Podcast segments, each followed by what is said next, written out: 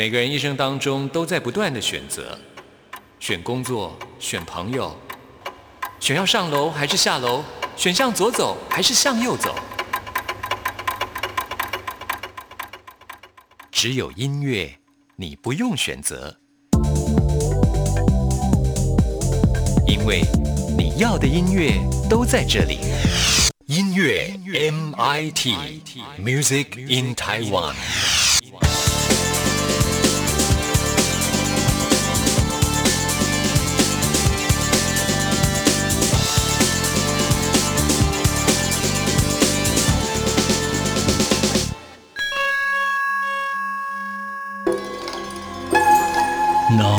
听得懂弦外之音，才是高人啊！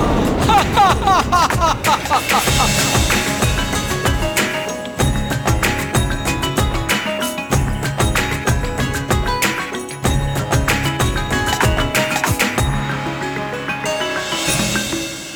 让听音乐不再只是听表面。大家好，我是谭志毅，用音乐带您走入心里面。大家好，我是戴胜峰。让我们一起来收听今天的弦外之音。哎，老师，我每次啊在听笑话的时候呢，就听一遍以后，就觉得第二遍没有那么好听了啊。对，因为这破梗了，就觉得不好玩了。对，然后呢，就算我看电影再喜欢的电影，我恐怕也没有办法看超过十次。哦，当然，而且呢，其实电影也是一个很有趣的呈现，就是啊，电影因为它。它通常主题要比较明确，交代人际关系什么，所以它蛮容易就是给我们一个哦，就这样了。是。除非经过我们的这个年龄的淬炼啦，或者情境的变化，可能我们会有不一样的解读。但是不过电影本身所传达出来的这个意涵呢，其实还是一个非常明确的讯息。是，可是很奇怪哦，像我听音乐，我可以百听不厌。对，这就很奇特了。我相信每个人的脑中都会有一首百听不厌的音乐，这个落落等的名单呐。是，虽然我们可能在听音乐，会根据不同的时期，会选择不一样的音乐。是，早年比较年。轻的时候呢，我们那个时候还没有所谓的 CD，都是卡带的时代嘛，哈。然后我就记得我很喜欢一首歌曲，我就把那个卡带空白的卡带从头到尾都录同一首歌，是。然后呢，就不断的听，不断的听，然后都不会觉得很腻的感觉。对，这个就是说耳朵不出油，对不对？是 白话文的讲法。对，好奇怪。当我把这些事情并在一起想的时候，我就说，对呀，为什么我们听笑话明明很好笑的东西，我可能听一次好两次，第二次大概知道给你一点面子，然后就是傻笑一下好了。可是第三次。我真的不想听，但是音乐好神奇哦！它到底有什么样的魔力？为什么跟我们刚才前面讲的那些可能经过设计、经过铺排，甚至有画面的影响，没有办法让我能够持续这么久的去听？反而是音乐，它比较单纯，它没有画面，它只有旋律，甚或是歌词结合在一起之后呢，我可以百听不厌。对，其实还有另外一个不知道之一，您刚提到的旋律或什么，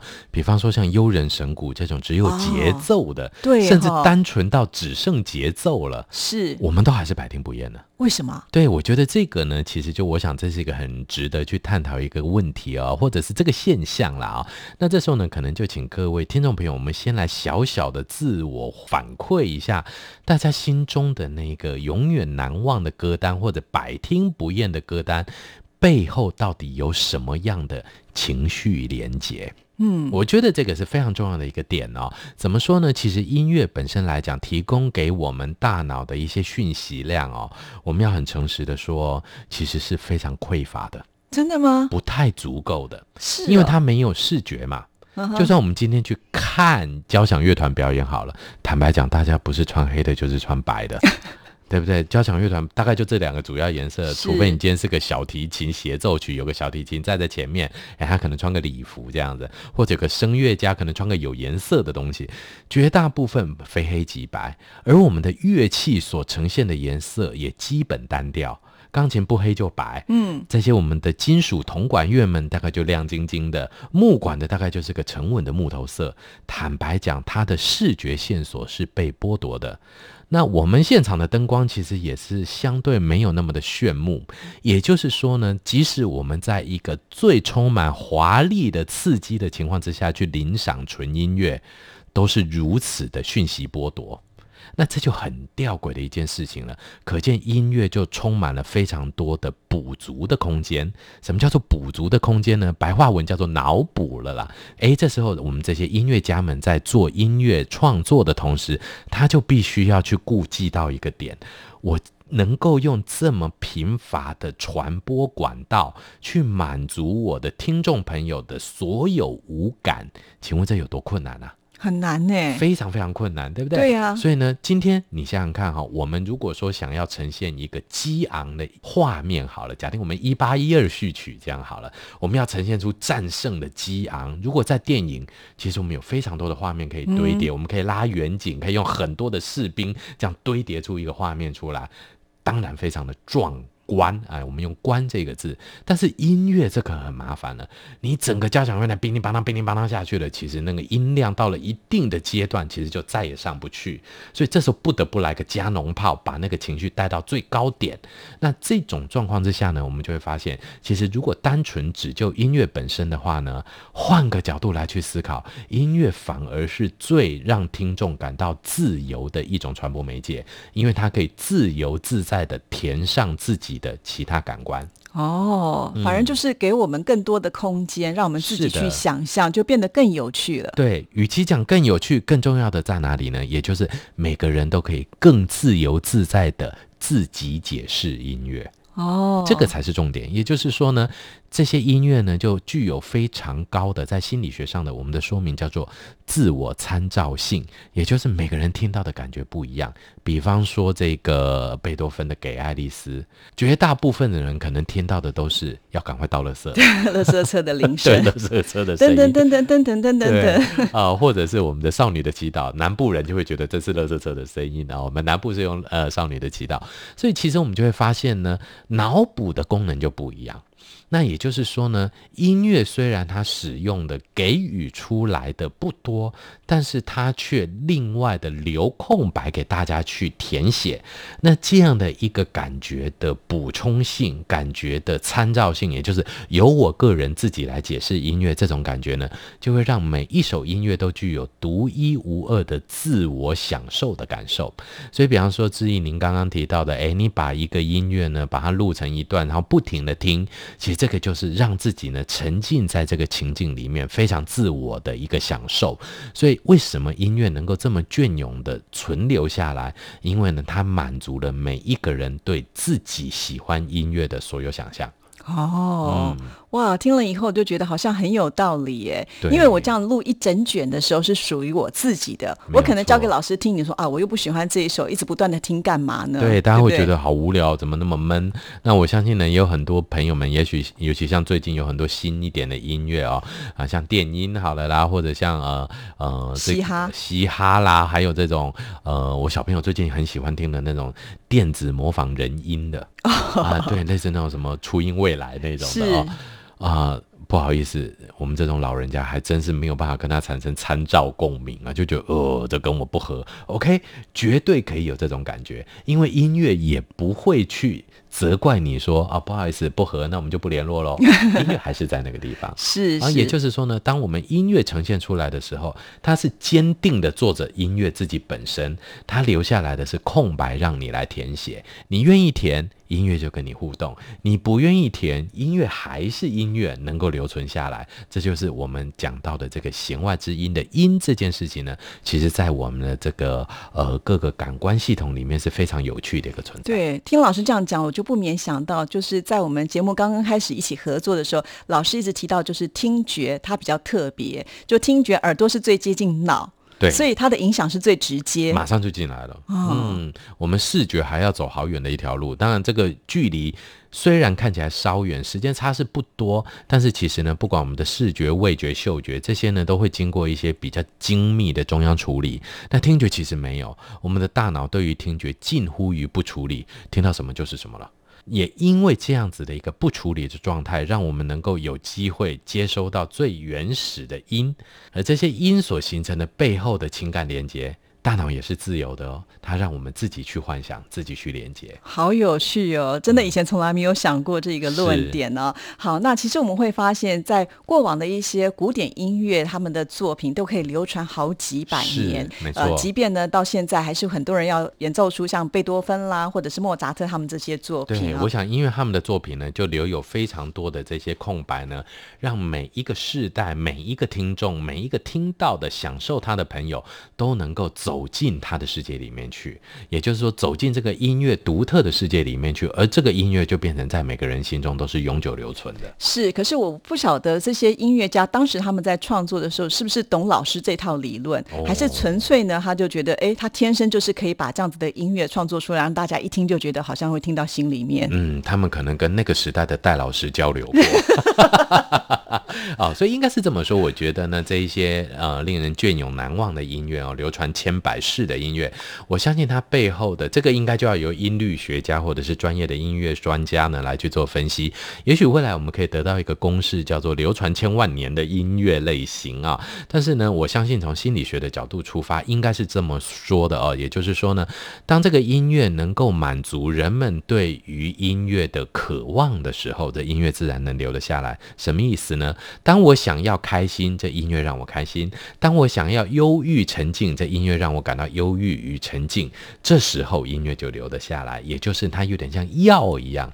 是我想要什么药效，有效的才会被留下来。对，有效的就留下来了。哎，我今天想要助眠的，哎，我听一听就想睡觉了。我今天想要醒过来的，当当当当，我就醒过来了。好，那这样的一个音乐呢，我相信它留下来的机会就会非常的大。是好，那我们现在为听众朋友来安排的一首呢，就是莫扎特的小夜曲的第一乐章啊。那莫扎特，我想是所有只要是呃听过古典音乐的人，大概都知道这位作曲家，他流传了非常多非常优秀的音乐作品。其实要选要。播哪一首歌确实是有困难，但是我今天选的这个呢，就是我们经常会在你的耳畔当中出现的一首曲子，因为呢，常常在什么开幕典礼啦、酒会啦，甚或是呢那种沙龙的音乐场合都可以听到，多半呢是以弦乐四重奏的方式来呈现呢。那我们现在呢就来听莫扎特的这一首小夜曲，来感受一下能够流传超过两百多年的音乐作品。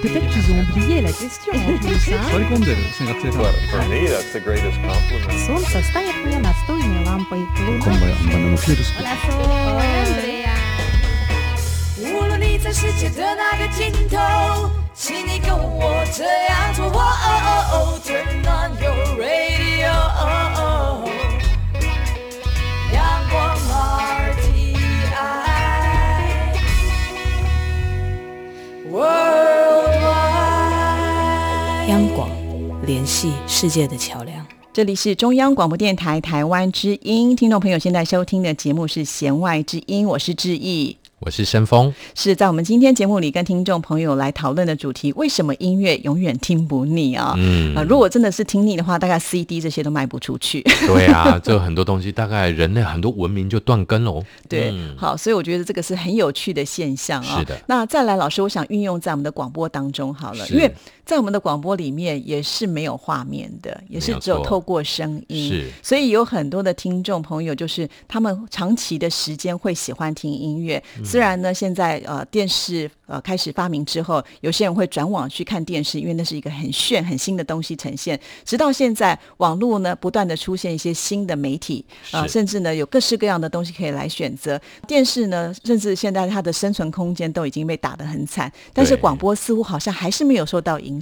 最近连 podcast 都开始流行了。对，其实应该这么说，我觉得呃，以前有听过一个说法，当时在我还没做广播的时候，很多人都在猜测说，这个广播相关奖项不知道什么时候会消失啊。哎，那我还记得呢，早期曾经在广播跟电视金钟奖还一起举办的时候呢。总之搬到广播，大家就不看了，然后呢，啊电视再回来啊，对对然后后来分家了以后，那索性广播就根本没人看了。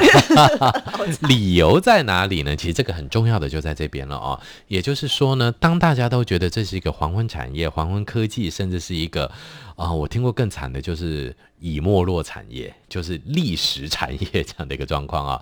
其实大家可能都忽略了一个点，广播其实是所有的传播媒介里面呢最轻松、最不花能量，也最不受时空限制的一个传播媒介啊。也就是说呢，我们只要有耳朵、有听力，这样的一个讯息就进来了啊。所以各位听众朋友们，您绝对可以在现在听广播的同时做任何你想做的事情，你绝对不会分享到太多的注意力，分享到太多的工作专注性。这个呢，本身就是广播最大的强项。也就是说呢，我们今天其实在做广播，在领赏音乐的同时，其实我们还是有非常多的心智能量可以做其他的事情。所以换个角度上面来讲呢，如果我们今天要专心看电视，很多事儿都不能做了。嗯，但是我们专心听广播之余，其实还是可以划手机。也因为这样子，其实呢，广播留得下来。那也就是因为这样子呢，音乐跟戏剧表演跟其他的不一样的一些呃多元媒介的呈现的这一种传播方式，或者是这个艺术呈现方式呢，单纯的音乐看似如此的单薄，看似如此的弱不禁风，其实呢，却在大家的这一种耳濡目染跟这一种我们的收听习惯之下呢，其实是可以留得非常久的。真的，所以为什么就是流行音乐的这个产业到现在还是非常的蓬勃发展哦？尤其像呃演唱会，很多人都说啊，现在这个 CD 大家不买了，因嗯为数位化之后，可能只要呃在电脑动动手指头，你就可以把它下载下来。对但是还是很多人就是呃一定要有音乐的存在，没有错比方说他可能在念书的时候，我们也曾经做过嗯一集节目哦，甚至他可能可以选择正确的音乐的话，是可以帮助他读书时候更专心没有错的衬底音乐。对对对，其实呢，音乐本身的一个存在呢，换个角度上面来讲，它甚至有滤过杂音的功能啊，它可以帮助你做精神的集中哦。所以呢，其实呢，我们透过不一样的音乐功能呢，我们就会发现，因为它本身所占的这一个心智运作能量的频道不高，那我们可以呢很轻松的听音乐的情况之下呢，其实音乐走入人心这件事情呢，它就变成足以让它广泛流传的一个重要的因素。是，所以一定要多听音乐，绝对是有好处的。当然，好，那接下来要为听众朋友来安排一首曲子啊。那这首曲子呢，就是目前在台湾呢 YouTube 的点击率是最高的一首歌，这就是我们的天王周杰伦的《告白气球》。其实老实说啊，听到像这样子这种通俗歌曲啊，可以这么的受欢迎，应该有一些呃可以分析给大家来知道的，是不是会有一些就是很容易触动人心的这种点？那大家就会一直不断的想要去听它。没有错，嗯对，其实告白气球本身来讲，它的音乐性非常的好哦。那当然，呃，可能我们的周董在咬字上面呢，有他自己独特的特色啦，很多人都没有办法跟着唱的很顺啊。但其实告白气球，尤其在副歌的那个阶段的时候，它的整个音调的转变，让人家真的是充满了幸福的粉红色的。我一直觉得在听告白气球的时候，那个画面是。粉粉的、嫩嫩的，然后初恋的美好，再加上初恋有成果的美好，再加上初恋期待的美好，各方面的非常正向的一首歌曲。那它真的帮我们把这种幸福的感觉补得完完整整、圆圆满满的。当然，这首歌一定就能留得下来了。对，这真的是一个很奇妙的呃现象哦。因为以周杰伦他是一个就是音乐才子，他本身就是学音乐的人，他对于音乐的灵敏度是很高的，的所以难免他在创作音乐的时候会卖弄一些他所学的专业的部分。是的但是在这首歌曲当中，其实我们看不到那样的东西，它反而是最简单的。对，就是很直接的把这种呃情感、爱意啦，或者是甜甜的粉红泡泡给展现出来。嗯对那这样子在编曲啦，或者是在整个的过程当中，你都不会觉得它是一个复杂，反而得到的效果是最好。因为周杰伦的歌曲实在有太多了，当然他还有很多的歌曲的这个呃点看数是非常高，可是却没有比《告白气球》来的更高。所以我就觉得，其实有的时候简单更容易触动人对，没有错。其实我在听第一次听周杰伦歌这个《告白气球》的时候，我的第一个印象就啊，周杰伦写这么简单的歌干什么？但是仔细听完之后的那一种，哇，好满足哦。然后呢，嘴角是笑容的。我相信呢。周董他应该也是希望每个听众在听到他的告白气球之后，当音乐落下的那一刻，嘴角是上扬的。真的哈、嗯那老师，我还想请教一个问题。刚才我们前面听到的像莫扎特这样子的音乐，它是纯单独的这种旋律的部分是。可是到了周董现在的流行音乐，一定少不了要歌词啊。那歌词的加入之后，会有所影响吗？哦，当然，其实歌词的出现这件事情呢，大幅度的改变了音乐的本质。那我们刚刚提到呢，音乐其实是一个让人家有很多填空的一个机会。歌词的出现呢，另外一个角度讲，它加强了音乐的传递性，它让音乐，比方说我们今天如果把《告白气球》的这个歌词拿掉以后，大家单纯听它的音乐，那个粉红色的感觉会降低。嗯，因为它真的这个音乐套上很多，也许套亲情也可以了，也许套手足之情也可以了，但是到告白这感觉，你就觉得好像又不够甜蜜了，进不去那感觉。所以其实呢，歌词本身来讲，它绝对具有歌曲情绪的方向指向性，也就是他会更清楚的告诉我们的听众朋友说，哎，我这首歌是要告诉你什么。所以这个就变成一把刀的两面刃。第一点，它可以快速的让听众进入歌曲；第二点，它可以另外一个角度来讲，截断观众对于这个歌曲呢不一样的感受性。这两件事情是一把刀的两面刃，也就是说呢，让你快速的理解我在想要表达的情绪，但是另外一部分我又限制了你的想象空间。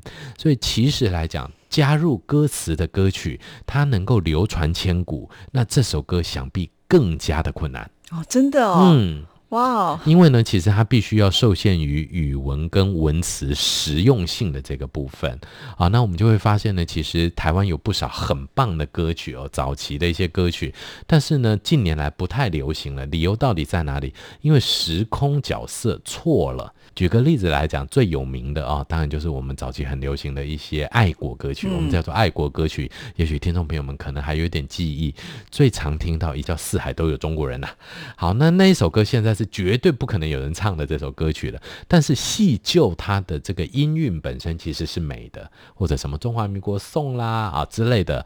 戏就音韵本身非常的好听，但是加上歌词之后，就把它限缩在某个时代内。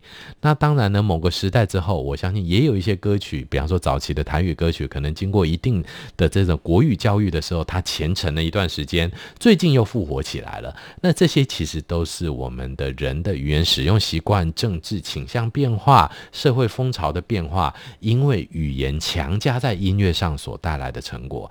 所以其实呢，如果这些剧有歌词的歌曲，能够熬得过一些时代的改变，它之后的流传性就会高的非常非常的高。这个是我们值得去期待的。好，那老师，我们用什么样的范例来说明呢？举个例子来讲，一般来讲，像宗教音乐。宗教音乐呢，其实它换个角度来讲，虽然它被加了歌词，但是其实它的歌词如果偏向中性、偏向隐恶扬善的这个部分的话，强调正向心理学的这些正向观点的话，其实它的流传度就会很广，甚至有很多的哦言语可以把它翻译出来呢，大家就会唱得很开心。哇，老师，你讲到这个，让我突然想到，就是有一位音乐家，古典音乐家，他的一首呃宗教音乐一直流传到现在。当时他在创作的时候，一定是充满正面的能量，那就是舒伯特的《Ave Maria》圣母颂哦。我想舒伯特他应该是非常的虔诚吧，才能够创作出这么伟大的作品。对，没有错。好，那我们现在就来听周杰伦的这一首冒出粉红泡泡的告白气球。在那盘左岸的咖啡，我手一杯，品尝你的美，留下唇印的嘴。花店玫瑰，名字写错，谁告白气球，风吹都对，耶，微笑在脸上飞。你说你有点难追，想让我知难而退，礼物不需挑最贵。只要香榭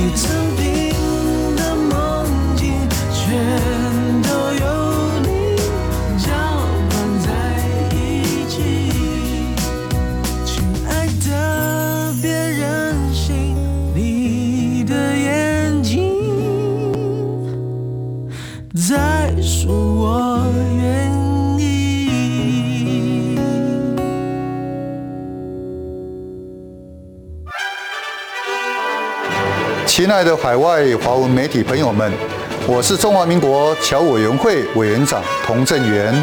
侨委会为鼓励海外华文媒体撰写有关台湾人在世界各地的努力与贡献，特别创设海外华文媒体报道大奖，规划平面、网络报道类、广播类两类各三个奖项。整件作品只要能展现海外华文报道的专业及深度，就有机会获得美金两千五百元的奖金。报名自即日起至十一月三十日止。相关资讯请上侨委会官网或脸书专业查询。让我们一起汇聚全球侨胞能量，让世界看见台湾。 Para pendengar sekali Mais peut-être qu'ils ont oublié la question en plus, hein 座り込んでる生活生 But for me, that's the greatest compliment. Солнце станет мне настольной лампой. こんばんは、アンバナのフィールスコ Hola, Andrea。无论你 世界的那个尽头，请你跟我这样做。哦哦哦，Turn on your radio。阳光 RTI。Worldwide。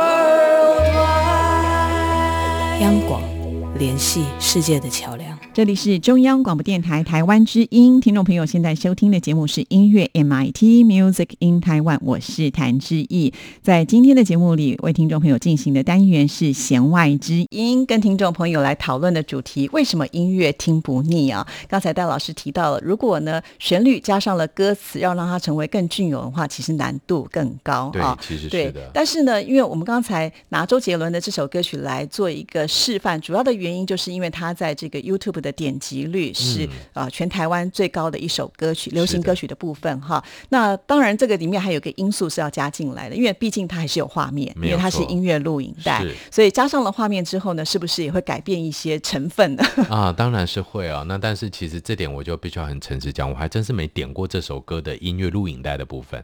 我喜欢他的音乐，但是其实也许他的 MV，我个人到目前真的在录这个节目之前，我还没看过呢哦，。真的，所以那一亿没有你就对了。对，那一页减我减一。但是呢，换个角度上面来讲，即使我今天没有视觉的这些线索的输入呢，我还是能够很精准的去判断，呃，周杰伦的这首《告别气球》所带给我的任何的情绪的传递，这就是他音乐成功的地方了。是好，那我们要来举另外一个例子，这个例子也让我觉得非常的疑惑啊，因为呢，全世界的 YouTube 的点击率最高的一首歌曲，戴老师，你要不要猜猜看它是哪个语言？英文吗？不大家最是对，因为一开始我也会这样觉得，啊因为像呃，我觉得在美国的流行音乐文化，其实它是一个领先的群体，对，而且主导性很强，非常哦强，就是他们流行什么音乐，可能其他的国家才开始跟着一起流行，对不对？对？然后再加上呢，英语是所谓的这种世界的语言，就是嗯基本上大家会把这个当做是一个国际语言。是。可能你在自己的母语之外，你会学的另外一个外国语言，当然是以英文为主。是。的，结果呢，很意外的是，我们发现呢，在这个全球的 YouTube 的排行榜当中，居然第一名是一首西班牙语的歌曲。诶，西班牙语，对，真是完全听不懂呢，至少对我真的，来讲，对我们来讲就比较陌生。嗯其实我相信，就像是美国人好了，或者是讲英语系的国家，也不见得可以听得懂西班牙语的语言嘛，嗯、是的，对对我想？它中间的隔阂还是存在的哦。对，所以，我们今天要来推荐一下、介绍一下这首歌曲呢，它是来自于波多黎各的一个歌手，他的名字叫做路易斯·冯西，他所演唱的这一首歌曲叫做《Despacito》，它翻译成中文的意思叫做“慢慢来”。其实这首歌曲呢，在全球目前的这个点击率已经将近七十亿，有没有很吓人？很吓人，对全球的人口也不过就是七十亿左右，亿多一点，对对每个人都对对点过一次了，几乎了。哎这我就加一了，我还真点过呢，因为小孩叫我点的。对他非常的受欢迎。那因为就是太受欢迎，所以我们就开始想要去研究它为什么这么的走红啊。那其实我自己也去看了好多次，就会发现说，其实这首歌曲它。非常的性感，它其实就是讲一个男生要求爱的这样子的一个过程。然后呢，在他的音乐，我觉得最棒就是一开始他真的有吸引我，就是因为他一开始的时候就是那个 From 民歌的吉他哦开始弹奏的时候，是是是。搭配的画面是呃大海的海浪，然后那个海浪声又把它收录在这个音乐里啊面。有我们有对对，那听到那个海浪声还有海鸥声，你突然整个心情放松了，你就觉得好像我要度假了。对。对，然后呢就开始讲说，好，我想要知道你下面唱什么。嗯那明明是一个男生要求爱，可是歌名却要告诉你慢慢来。哎，又充满了冲突性。对，这个是有玄机的。也就是嗯说，其实我让你知道我很想要跟你在一起，可是呢，我不会那么的急的要想要去攻占你的这种感觉。所以我觉得它是会有一些反差。嗯再加上呢，它的音乐录影带里面就是采用了这个呃选美出来的美女，身材火辣，哦是是啊、是然后就看到在小酒吧里面呢，大家在那边欢唱，嗯所以整个加起来我都觉得非常的吸引人。就像我这样子听不懂西班牙语的人，我也忍不住了多听几遍呢。对，我觉得呢，这个是很重要的哈。除掉它的视觉线索之外呢，其实《Les p a s i t o》它有很多的人剪各种不一样的版本嘛啊、嗯所以呢，原始的这个 MV 呢，我相信除了不可考或者就是说哦原来这么好看之外，我相信绝大部分人看到的都是自己国家自己乱剪的版本。但是呢，那些版本完全不损及这个音乐的这种动听悦耳度。也就是说呢，我们虽然今天这一首西班牙语的歌曲，对于我们东方人来说，应该绝大部分都是属于呃这种鸭子听雷的，然后但是呢，它的纯音乐性的部分，除了这个之外呢，我们来听听看他演唱的技巧部分。我觉得其实呢，这个歌手我们刚刚提到的这一位波多黎各籍的歌手啊，那他的这个演唱的音量跟声音其实极具挑逗。嗯，对，也就是说呢，我们可以充分的感觉出来，真的他好像在求爱，嗯，他真的好像在对他心仪的对象款款诉情的这种感觉。这种感觉呢，第一，女生容易被打动，因为假定有这么一首优美的情歌，有人对着我专一的演唱，这多感人啊！第二件事情，男人可以学习，男生觉得哦，原来这样唱是一个可以打动女生的技巧，所以他完全成功的掌握了，听众也成功的掌握了，想拿着麦克风，这两件事情他通通都完备了。对，那当然也有人分析说，就是因为这首歌推出之后呢，另外一位来自加拿大的歌手，他现在也是可以说是在这个西洋流行音乐界当中非常有名的 Justin Bieber 啊，他就是因为呢听到他觉得很喜欢，他就做改编，然后甚至邀请他们跟他一起合唱，也促使这首歌曲呢可能在那么短的时间窜红的原因之一啊，所以他还是有结合了一种等于主流的强棒来帮他。推了一把，所以整个这个气势呢就起来，直到现在居然没有人能够打破，我也是觉得蛮厉害的。哦，我想呢，这个应该就是一个时代了哦。嗯那所以呢，同样的这样的一个音乐成功的类型，的确呢可以让大家参考。但是如果要复制的话，我觉得音乐本身的这个丰富性，加上留给听众朋友们情绪的空白性，加上让大家呢能够投入自己的人生的参照性，这三件事情呢，如果我们都能够合起来的话，一首成功的流传千万世的音乐，应该就指日可待。真的，所以不用担心说你唱什么样的语言，现在已经没有这个界限。其实是没有的。不知道自自己知不知道，最近在欧美很流行的台湾的一首歌曲《彩虹铃》这个就是了。欧美人完全搞不懂什么叫彩虹铃，那他们就会跟着唱彩虹铃呀，彩虹铃。对，这个我也觉得非常的奇妙。为什么？一首我们可能现在已经不再唱的老歌了，对。甚至我们觉得要唱它都觉得好像呃很不好意思对我刚刚都觉得很很，有点囧。彩虹铃你还会有想象的画面，嗯。就是你要踩那个红铃，对对对那个手还要莲花池，对，但是竟然在夕阳大红特红。对。哎，其实这个就回到了一个点，也许音乐本身它就具有这一种不不一样的文化间传递，甚至把讯息补足的能力。是，所以我觉得啊，像这种音乐啊，真的是没有所谓的国界的限制，没有语言的限制，只要你喜欢听，它就是好的音乐哈。那也鼓励大家呃多多能够接触音乐，多多听弦外之音，收获就会非常的没有错，我们一定会把最深刻的这种音乐分析呢带给各位听众朋友。好，那我们在今天节目最后呢，就来听这首《Despacito》，希望听众朋友呢听了以后也能够感受得到其中它的魅力所在。没有错，慢慢来。好的，那我们今天音乐 MIT 的节目进行到这边也告一个段落了。提醒所有的听众朋友，如果您听今天的节目有任何的心得感想，或者是您对心理跟音乐之间的关联性有任何疑问的话，也都非常的欢迎写信到我们节目当中来。知意的 email 信箱是 r t i t a n t a n at gmail dot com。R T I T A N T A N at G M A I L 点 C O M，期待您的来信，拜拜。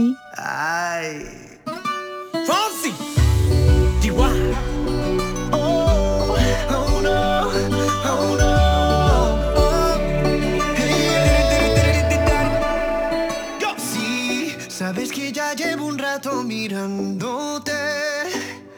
Tengo que bailar contigo hoy. Vi que tu mirada ya estaba llamándome.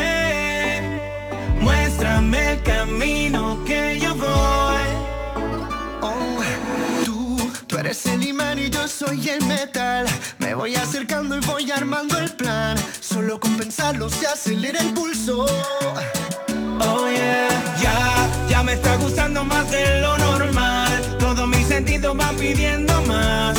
Esto hay que tomarlo sin ningún apuro. Despacito, quiero respirar tu fuego despacito. Deja que te diga cosas al oído. Para que te acuerdes si no estás conmigo. Despacito.